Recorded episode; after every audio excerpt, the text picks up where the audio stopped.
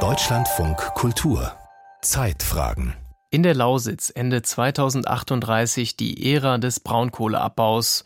Um neue Jobs zu schaffen und Firmen anzusiedeln, investiert der Staat Milliarden an Subventionen in die Region. Aber das Geld fließt vor allem an die Großunternehmen, sagt zumindest der Mittelstand. Er befürchtet, abgehängt zu werden und hat gleichzeitig Sorgen wegen hoher Steuern, einem verschärften Fachkräftemangel und überbordender Bürokratie. Christoph Richter berichtet. Das ist der Hangar 4. Das ist also ein alter Flugzeughangar, der früher halt zur Flugzeugwartung genutzt wurde, fast seit über 100 Jahren. Ne?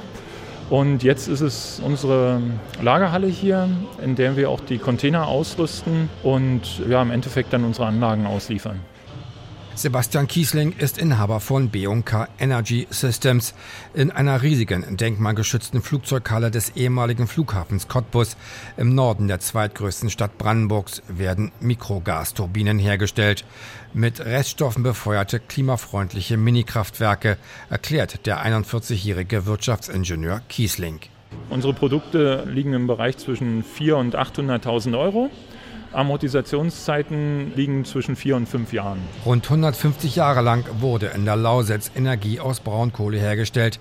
Doch das Ende der Kohleverstromung naht und ist für 2038 beschlossen. Für den Umbau der deutschen Braunkohlereviere wurden milliardenschwere Hilfen versprochen. Mehr als 10 Milliarden Euro gehen allein in die brandenburgische Lausitz. Der staatliche Geldsegen komme aber eher Konzernen und großen Unternehmen zugute, weniger dem Mittelstand, klagen Unternehmer wie Sebastian Kiesling. Also konkret bei bestimmten Löhnen können Sie als Mittelständler, als kleiner Mittelständler nicht mitgehen. Ja, das ist, äh, das sind einfach zu hoch, beziehungsweise die, die äh, erwirtschaften sie nicht. Mittelständler könnten keine 24 Euro Stundenlohn zahlen wie die Konzerne und hätten dadurch zum Teil Probleme, Mitarbeitende zu finden. Mehr noch, Kiesling beobachtet eine Art Kannibalisierung. Die öffentlich geförderten Unternehmen wie der Braunkohlekonzern LEAG oder die Deutsche Bahn AG würden geradezu Arbeitskräfte bei kleineren und mittelständischen Unternehmen abwerben, sagt Kiesling. Erst kürzlich hätten zwei Mitarbeiter seinen Betrieb in Richtung Deutsche Bahn verlassen. Wenn für bestimmte Unternehmungen Sonderkonditionen gelten, dass man Verluste über viele Jahre fahren kann, ohne dass es nennenswerte Konsequenzen hat, dann ist das für uns die größte Bedrohung, die existiert. Die Förderpolitik des Bundes produziere in der Lausitz Verlierer, sagt Kiesling.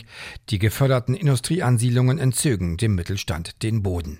Studien belegen, dass von staatlichen Subventionen vor allem große Unternehmen profitieren. Die Folge, es drohten technologische Monokulturen und Wettbewerbsverzerrungen. Der Mittelstand habe das Nachsehen.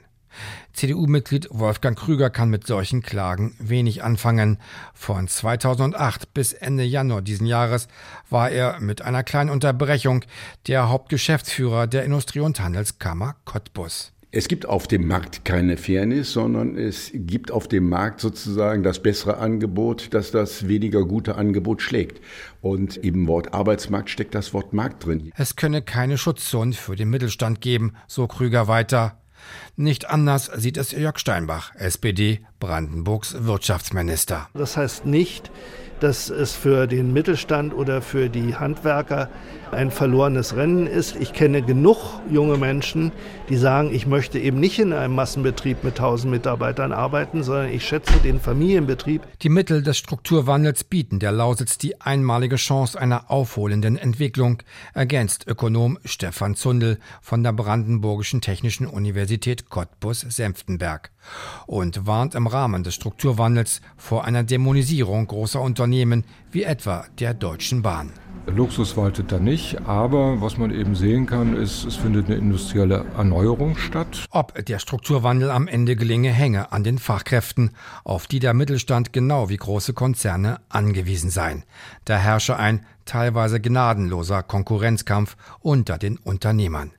Kalkulationen, wie viele Industriearbeitsplätze es Ende 2038 noch geben wird, seien daher irrelevant, sagt Ökonom Stefan Zundel. Denn das große Problem sei der Fachkräftemangel.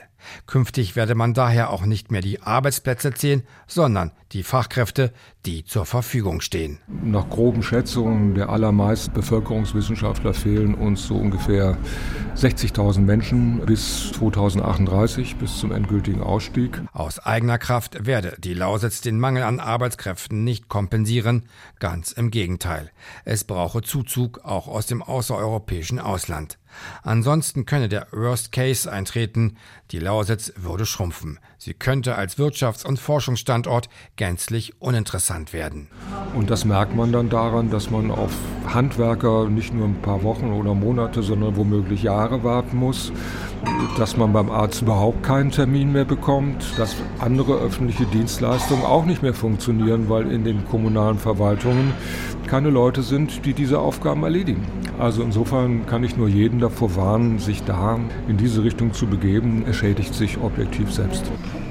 Es brauche eine Willkommenskultur, sagt Zundel noch. Das fordern auch die Wirtschaftskammern und Verbände und sie warnen vor Nationalismus und einer Abschottungspolitik.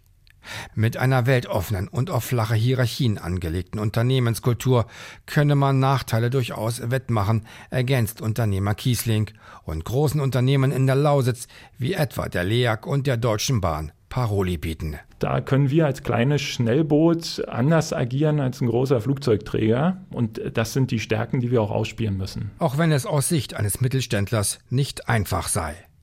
Der Fachkräftemangel habe das Potenzial, warnt noch Mikrogasturbinenhersteller Sebastian Kiesling, den Strukturwandel in der Lausitz zum Stocken zu bringen. Christoph Richter mit dem Bericht über Strukturwandel in der Lausitz und die Sorgen des dortigen Mittelstands.